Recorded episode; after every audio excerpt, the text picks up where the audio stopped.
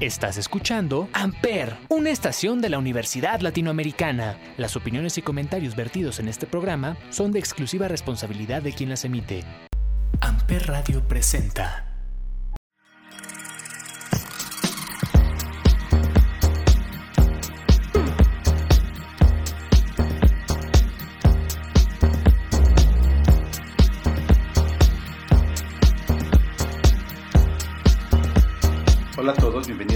Nuevamente al Consul. Hoy grabamos el episodio 17 en el que vamos a hablar de diabetes en los jóvenes. Y para darnos esta consulta, para hablar de este tema, me acompaña nuevamente una gran amiga, la doctora Mirta Vera Ruiz. Ella es egresada de ULA Campus Cuernavaca. Mir, bienvenida nuevamente al Consul. Muchas gracias Javi, un honor estar contigo. Mir, diabetes es una enfermedad que justo en los, episodios pasados que hablaba con, la doctora Itzel y Oaxaca hablábamos de qué difícil es tener diabetes y que muchas veces si no hay un buen cuidado puede poner un poco más difícil el llevar una diabetes que un VIH. ¿Qué es la diabetes? Pues mira, para empezar la diabetes es un estado en el que el cuerpo tiene los niveles de glucosa muy altos. Y pues todo esto empieza desde antes, con una resistencia a la insulina, resistencia celular a la insulina. ¿Cómo pues nos damos cuenta de esto? Es muy difícil, ¿no? Porque no todo el mundo está, ah, vamos a checar la glucosa, a ver cómo estamos, ¿no? Hasta que ya de plano te sientes mal, dices, pues algo no está bien y pum, diagnosticado con diabetes, ¿no? Entonces hoy considero yo ya es como un estilo de vida. Suena feo, pero se ha convertido en un estilo de vida ser diabético.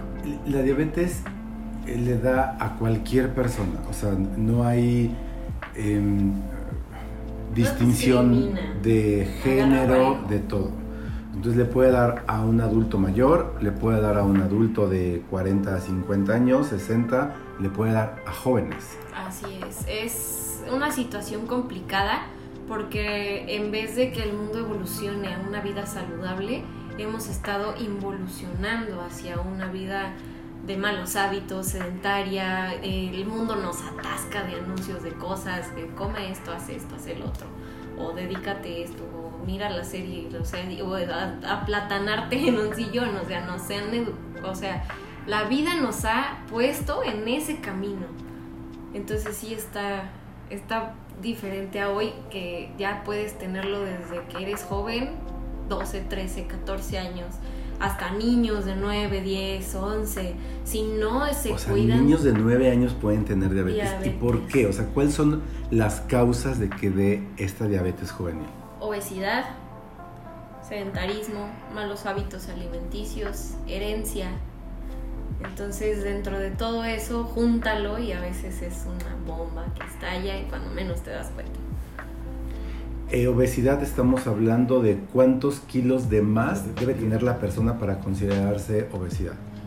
Eh, pues mira, eh, ahí tendríamos que hablar de índice de masa corporal y varía en todas las personas, porque pues no todos estamos de la misma altura. Entonces ahí es donde tú mides tu peso, y tu altura y o sea, lo tú, calculas. después de tu peso ideal, por ejemplo, no sé, tal vez yo, mi peso ideal serían 70 kilos aproximadamente, ¿no? Porque mido unos 75, entonces aproximadamente eh, más o menos mi peso ideal serían 70 kilos, ¿no? Aproximadamente. ¿Cuánto, ¿Cuántos kilos de más debo tener para que yo considere que tengo obesidad? Pues mira, va a depender, porque si tú, por ejemplo, te pasas unos 10, unos 15 kilitos a lo que tú estás pesando, puede que no se te note tanto de acuerdo a tu índice de masa corporal.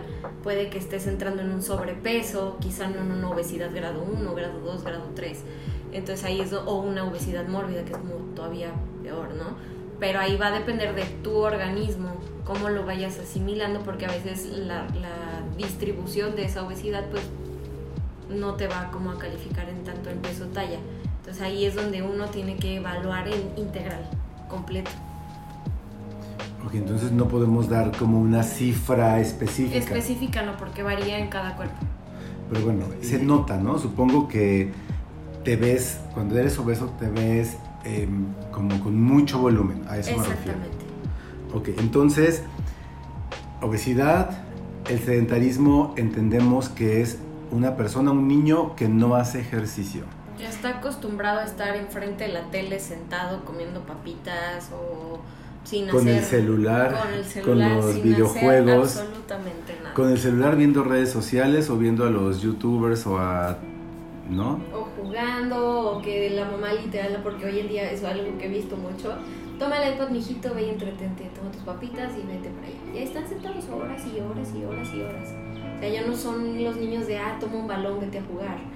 O sabes que ya no somos los jóvenes de, ay, vamos a la reta de la calle, ¿no? Al fútbol. Sí, sí, con los, con los al vecinitos, O, ay, ¿sabes qué? Vamos a salir a andar en bici aquí al fraccionamiento. O, no sé, que te armas de alguna cosa, ¿no? Ya somos más de, ah, vamos a ver la serie, ay, la computadora, o, ay, no. Ya- en cama, simplemente. Aparte, esta pandemia que nos encerró y que muchos estuvimos encerrados sin hacer actividades físicas, otros sí estuvimos preocupados por hacer cierta actividad aún en casa, ¿no? Pero muchos no, muchos era estar tomando clase en- desde la cama, tomar, tomando clase desde el sillón Y y más que nada los hábitos que adquieres durante, porque pues ahorita mencionaste un punto súper importante en esto, en este boom que ha tenido la diabetes en estos últimos meses, es el la, la pandemia, o sea, lo mencionaste muy claro, los hábitos alimenticios cambiaron un montón, porque pues de, hay gente que estaba acostumbrada a un cierto estilo de vida, ¿no? Desayuno, me voy, regreso, como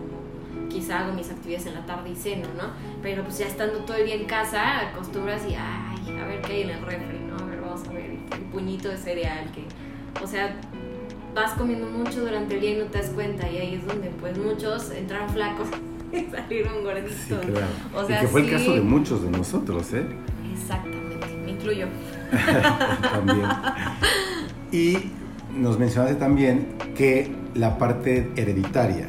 Entonces, ¿quién, ya sea del papá, de la mamá o de los abuelos o de dónde viene esa parte hereditaria? tienes que investigar tus líneas directas, ¿no? Entonces, por ejemplo, poniéndome de ejemplo, mis abuelos son diabéticos, mi papá es diabético y yo pues, salí diabética. Entonces es ahí como la carga más fuerte de qué es lo que está ocurriendo y aparte pues súmale todos los factores de riesgo agregados que fue el sedentarismo, la comida, el que la neta la hueva de hacer ejercicio, o sea, muchos factores, tanto psicológicos, sociales y de estrés del entorno, todo se junta. Entonces, siempre hay que saber quién en tu familia es diabético hipertenso. Yo sé, a muchos como que les vale que ¿no? Pero es algo que tienes que realmente saber para que sepas tú con qué puedes lidiar a futuro. Wow. Y que en realidad no le, no le prestamos tanta atención como bien dices. Exactamente. O sea, andamos metidos en tanta cosa que no, no, no analizamos, no, no, observamos que nuestra familia, nuestros abuelos, nuestros papás han padecido ciertas enfermedades y que si yo no me cuido, la tendencia es que yo puedo... Mira, tenemos que ir al primer break y ya sabes, tú me vas a decir qué vamos a escuchar en este break y yo en el segundo. Así que dime, ¿qué escuchamos? Ay, me, me- tengo una canción que me encanta de One Republic. La de Something I Need de One Ok. Republic. Vamos a escuchar y regresamos. I had a dream the other night about how we only get one life. Woke me up right after two. I stayed awake and stared at you so I wouldn't lose my mind. And I had the week that came from hell. And yes, I know that you could tell. But you're like the net under the ledge. When I go flying off the edge, you go flying off as well. And if you only die once, I wanna die with you.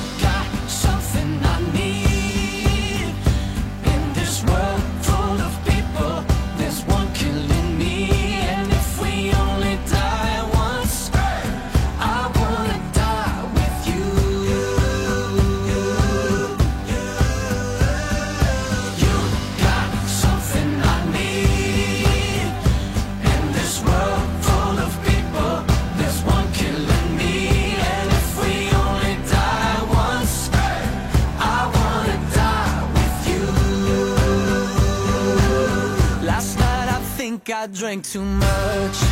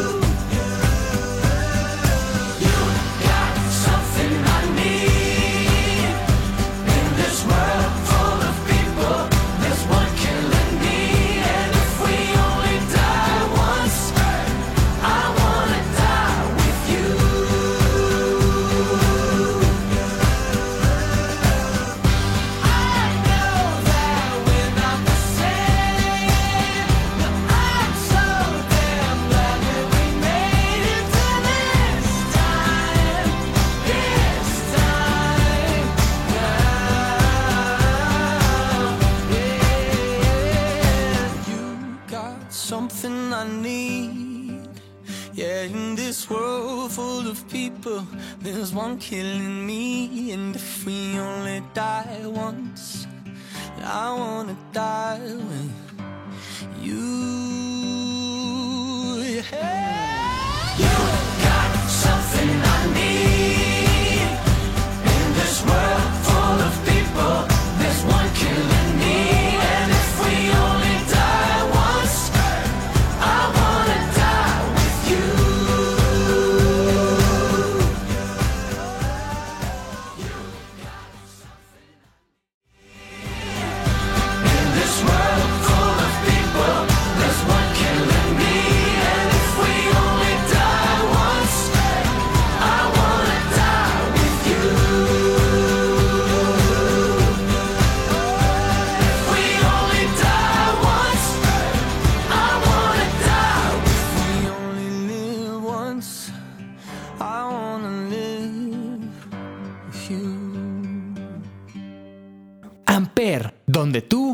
haces la radio. A ver, Mir, estoy ahorita recapitulando el ejemplo que nos acabas de poner hace un rato en, el, en, el, en la parte anterior. Nos, de- nos dijiste que es tu caso, pero no estabas hablando en plural como usualmente hablo yo, sino es porque realmente tú, te, tú tienes... eh, Así es. Diabetes. Los, la mal- los malos hábitos y el no como tal, no valorar esa parte de saber qué es lo que pasa en la familia, que tiene la familia, no tomarlo en cuenta, más bien saberlo y no tomarlo en cuenta, hacerme del ojo gordo, sí me afectó bastante. Y luego échale que la verdad no ayuda mucho el hecho de no tener tiempo a veces con la escuela ni para nada que ay, lo primero que encuentras, lo primero que te comes, ¿no? Entonces sí afectó muchísimo en esa parte y terminando del área de internado, valió chito porque... y en- tenías que 21 años. No, 20... Perdón, que tengo 26, 25, 24 para cumplir. Y 23 es- para cumplir este 24. tipo de diabetes es diabetes juvenil. Se considera, ¿Hasta qué edad se considera diabetes, diabetes juvenil? Pues mira, la diabetes juvenil se considera desde que eres niño hasta que pasas los 21 años. O sea, bueno, en este caso no, no aplica como diabetes juvenil, pero pues el caso es que soy joven. Ok, ¿no? claro. Entonces, pues ahí es. ¿Cuáles son, los, ¿Cuáles son los síntomas? Pues mira, los principales síntomas o los síntomas del libro de diabetes que te dicen es mucha sed, mucha hambre y vas muchas veces al baño. Esos son los tres síntomas del, del libro. Poliuria, polidipsia, polifagia. ¿No? Y ya, por ejemplo, si tú te observas más, a veces mucho sueño, fatiga, necesidad de comer cosas dulces, se, se considera como parte de los síntomas. Sudar mucho también es parte de los síntomas. O el hecho, por ejemplo, si tú notas que en el cuello, ahí vamos a regresarnos un poquito antes de como tal diagnóstico a diabetes, que es la resistencia a la insulina, notan, por ejemplo, en su cuellito marcado de negro con verruguitas, o los nudillos marcados de negro, rodillas, codos, no es tanto así como, ah, un lunar, no, o mugrita, o sabes qué es que sí se me ¿En el hizo. cuello también? En el cuello, se llama cantosis. Entonces eso es un indicativo de resistencia a la insulina. Así que ahí es cuando debes tú decir, oye, aguas, ojo, ¿no? Entonces no es por nada, pero fíjense, observen, la gente gordita o muy, muy gordita, tenemos marcado el cuello de negro o tenemos los nudillos marcados de negro, las rodillas, los coditos y ahí es donde nosotros tenemos que empezar a darnos cuenta de qué es lo que está pasando con nuestro organismo o por lo menos empezar a estudiarnos. Wow. Y que muchas veces como, digo, en el caso de los niños, muchas veces los papás a lo mejor no prestan tanta atención, ¿no? Y ya también si llegas a una edad em, ya adulta, por así decirlo, 18, 19 años que te tienes que ir a la universidad, se puede presentar este tipo de síntomas, o sea, hasta ese momento. Se puede presentar hasta ese momento o desde antes, porque es algo que te tienes que hacer tú consciente. De si, por ejemplo, ya tienes una rutina y si de fuera de esa rutina estás diciendo, sabes que ya estoy tomando más agua de lo normal, o sabes que ya fui un montón de veces al baño, o sabes que tengo muchísima hambre y no siento la saciedad, aguas, ojo. No, estoy sudando mucho, vivo con sueño. Tenemos que evaluar esa parte de ojo, ¿no? Tener en la mira todas esas cositas que salen de tu entorno normal. Ir, tanta, ir muchas veces al baño es hacer pipí. Exactamente. Muchas veces al baño y poquito. Ok. O sea, es como chorrito y, Y vámonos, y ya. sin dolor, Nada. sin o- eh, olor fétido o algo, nada. Nada. Solamente las ganas de ir al baño todo el tiempo. Y el comer mucho es comer de lo que sea o ganas de comer algo dulce. Son diferentes, porque una es el comer mucho y comes mucho porque no sientes esa saciedad. Entonces tu organismo te dice, no, come, come, come, come.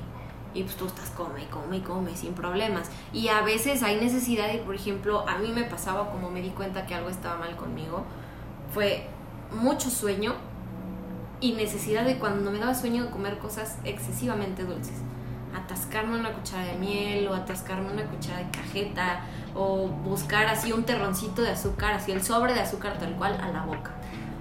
Dios, no me espantes porque últimamente me dan esa sensación de querer comer dulce en la noche, pero no sé si es mi ansiedad o es... Ahí es donde hay que distinguir si es ansiedad o de verdad un problema metabólico, porque eso es muy complicado. Y, te juro, te juro que hasta como cajeta, o sea, si no tengo un dulce, voy a la alacena, agarro la cajeta, la exprimo en, en una cuchara y me como cucharadas de cajeta. Ah, ¿Es algún indicativo? o- Pues tienes que evaluar. Si lo estás haciendo muy seguido, ojo, si por ejemplo te pasa, no sé, dos veces a la semana, no hay tanto problema. Sí, no, no es- El no problema es aquí que sea seguido. O sea, que todos los días estés, bueno, a mí me pasaba, estaba yo muy cansada, me estaba yo quedando dormida en todos lados, no tanto por el desvelo o por el sueño que me ocasionara otra cosa, sino por el hecho de que necesidad de estar comiendo cosas dulces todo el tiempo para mantenerme activa. Ok. Y bueno, es ganas de ir al baño, comer Y tomar mucha agua. y tomar mucha agua. Tomar mucha agua así como... em, Te pasas de dos litros. Wow, wow. Son los, serían, por así decirlo, los síntomas más Cardinales. fu- fundamentales. los que es. me van a decir, foco rojo, ten cuidado, eh, alerta, ¿no? Ojo. ¿Algún otro adicional? Como aumento de peso, pérdida de peso. Ahí sí tendrías que evaluar, como te digo, cada organismo es diferente. Hay gente que sube mucho de peso y hay otros que de repente, ¡bum!, dan el bajón, ¿no? Entonces ahí es donde tienen que ver qué es lo que está sucediendo. Wow, qué interesante. Bueno, Mir, vámonos al segundo break. Al regresar vamos a hablar de ese tratamiento, si hay tratamiento farmacológico, no farmacológico para la diabetes juvenil. Perfecto. ¿Y qué te parece si escuchamos Sobrio de Maluma? Me late. Lo escuchamos y regresamos. Quiero aprovechar, ya que estoy tomado, para poder decirte todas las cosas que me he guardado. Sé que no son horas de llamar, pero te vi en línea. Y solo quería confirmar si aún eras mi niña. Lo siento. Es que sabe que me cuesta decir lo que siento. Pero un borracho no miente, bebé, me arrepiento. En serio, va a pedir perdón. Tengo que estar ebrio, ya que sobrio no me da.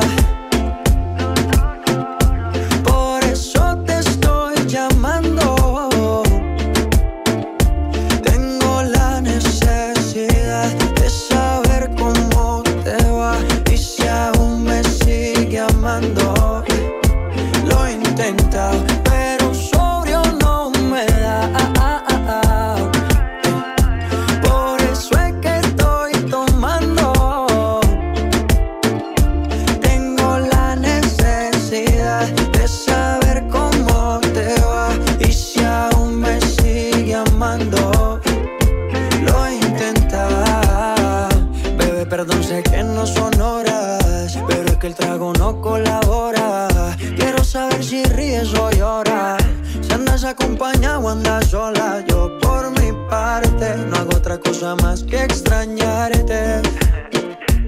Estoy bebiendo supuestamente por olvidarte. Pero es obvio que me duela que me tengas odio. Si a última hora no fui tan mal novia. Te pienso borracho y lo escondo de sobrio. Yo te quería para matrimonio, pero le estás dando a esto un velorio. Cuando tomo mi orgullo lo mando al demonio. Ya que sobrio no me da.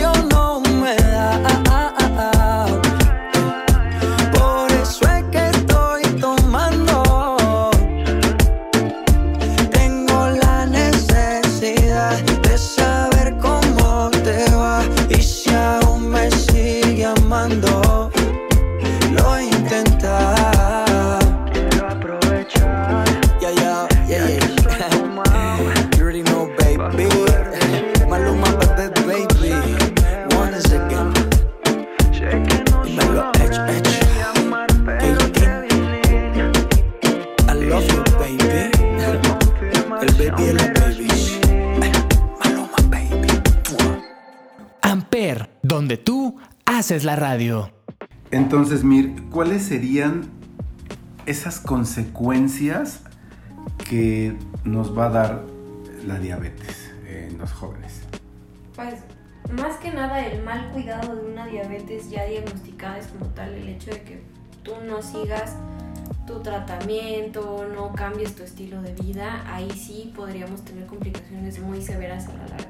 Quizá no al principio, pero sí a la larga.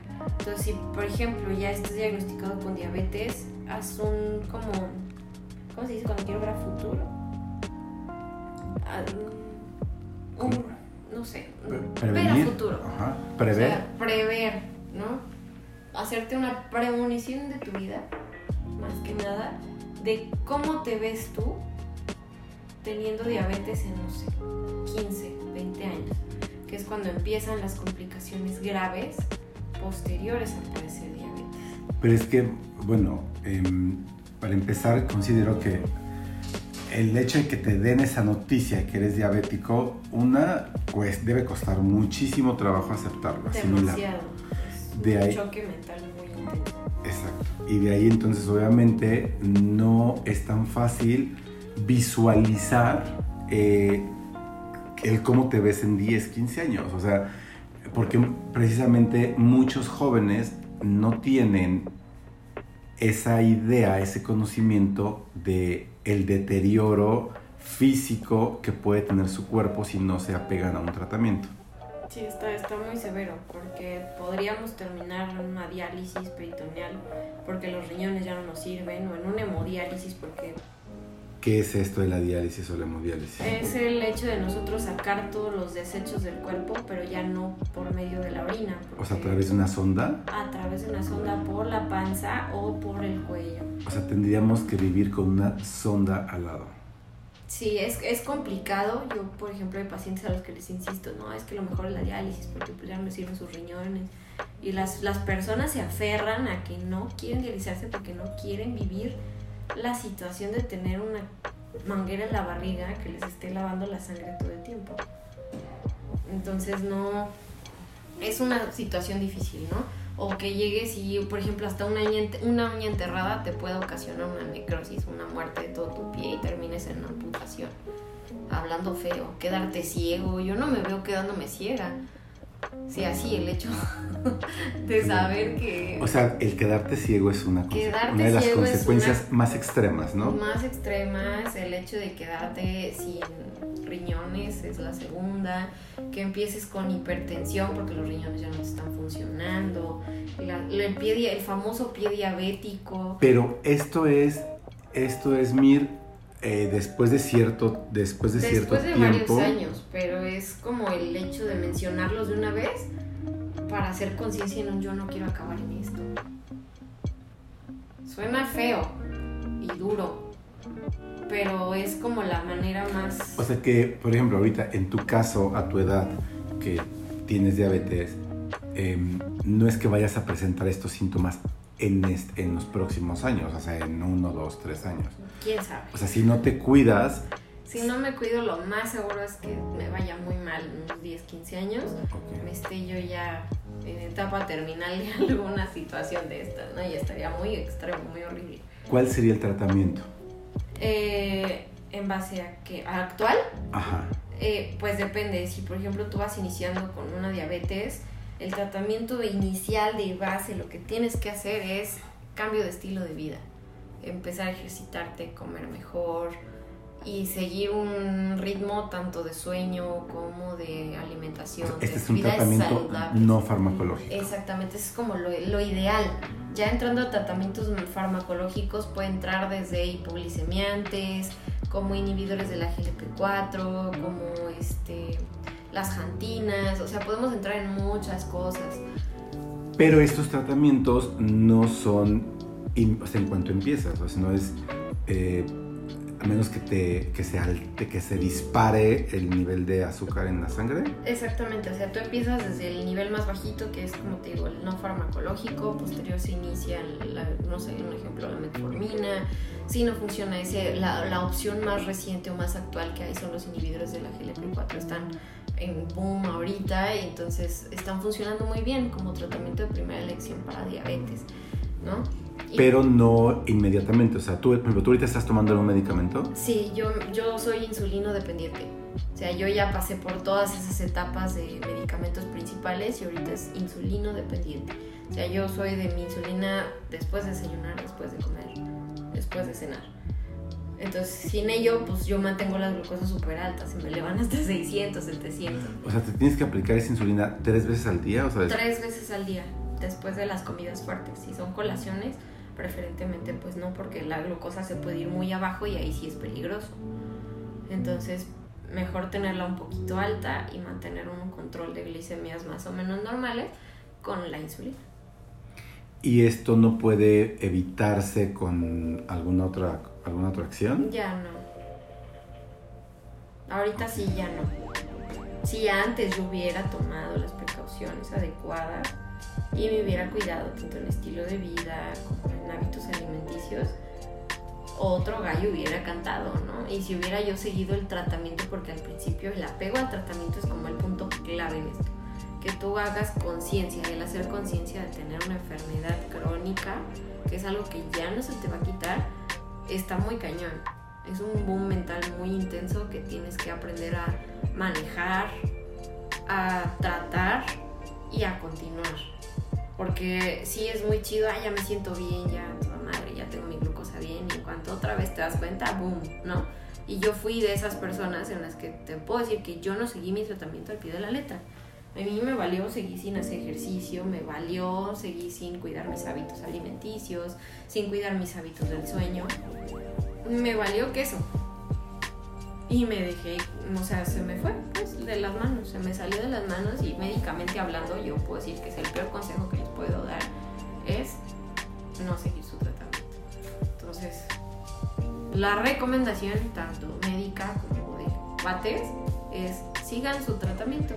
Yo sé que es complicado, pero siempre hay alguien con quien platicarlo, ¿no? Y decir, sabes que me siento de la cola, no me siento bien, me siento triste porque tengo esto, tengo el otro. Entonces, mejor siempre platicarlo, decirlo, porque si no vas acompañado en esto, es muy, muy, muy complicado dar paso adelante. Y evidentemente también una recomendación que, bueno, las recomendaciones que podemos dar es para prevenir esto, coman bien, hagan ejercicio, Hagan ejercicio, duerman bien. duerman bien, tomen mucha agua y si ya lamentablemente por cuestiones hereditarias lo van a lo van Que a, a sea cuando sean manifestar, viejitos, ya pero 50, no- 60 años sean felices. pero no en esta etapa eh, Como joven, como joven. es muy diferente, porque ahí sí depende de uno. Hace un rato me decías eh, cuando estábamos en el break que querías aclarar algo, que querías reforzar algo. Sí, el hecho de que estamos hablando de diabetes juvenil, no en tanto términos médicos de diabetes juvenil tipo 1, no. Estamos hablando del tema de diabetes juvenil De que le puede dar a un a joven los diabetes. jóvenes, exactamente. Que hoy en día es un tema bastante, eh, em, ¿cómo se dice? Perturbador hasta cierto punto porque ya somos más la población de jóvenes diabéticos. Por lo mismo de que no sabemos adaptarnos a un estilo de vida saludable. Y ya tenemos muchos distractores para decir, "Ajá, pues prefiero quedarme viendo pelis a salir a correr 30 minutos. Claro. Qué interesante. Mir, te agradezco muchísimo, de verdad, el que hayas aceptado mi invitación tan precipitada. Siempre andamos corriendo, todo mundo, pero de verdad te agradezco muchísimo que hayas estado aquí en el Consul nuevamente. Muchas gracias, Javito. Yo te lo agradezco a ti por invitarme a este programa que tanto me gusta. Soy fan. Gracias. Yo soy Javier Jaén, Javier J-A-H-E-N en todas las redes sociales. Gracias por escuchar el Consul. Buena tarde. Amper Radio presentó Amper, donde tú haces la radio.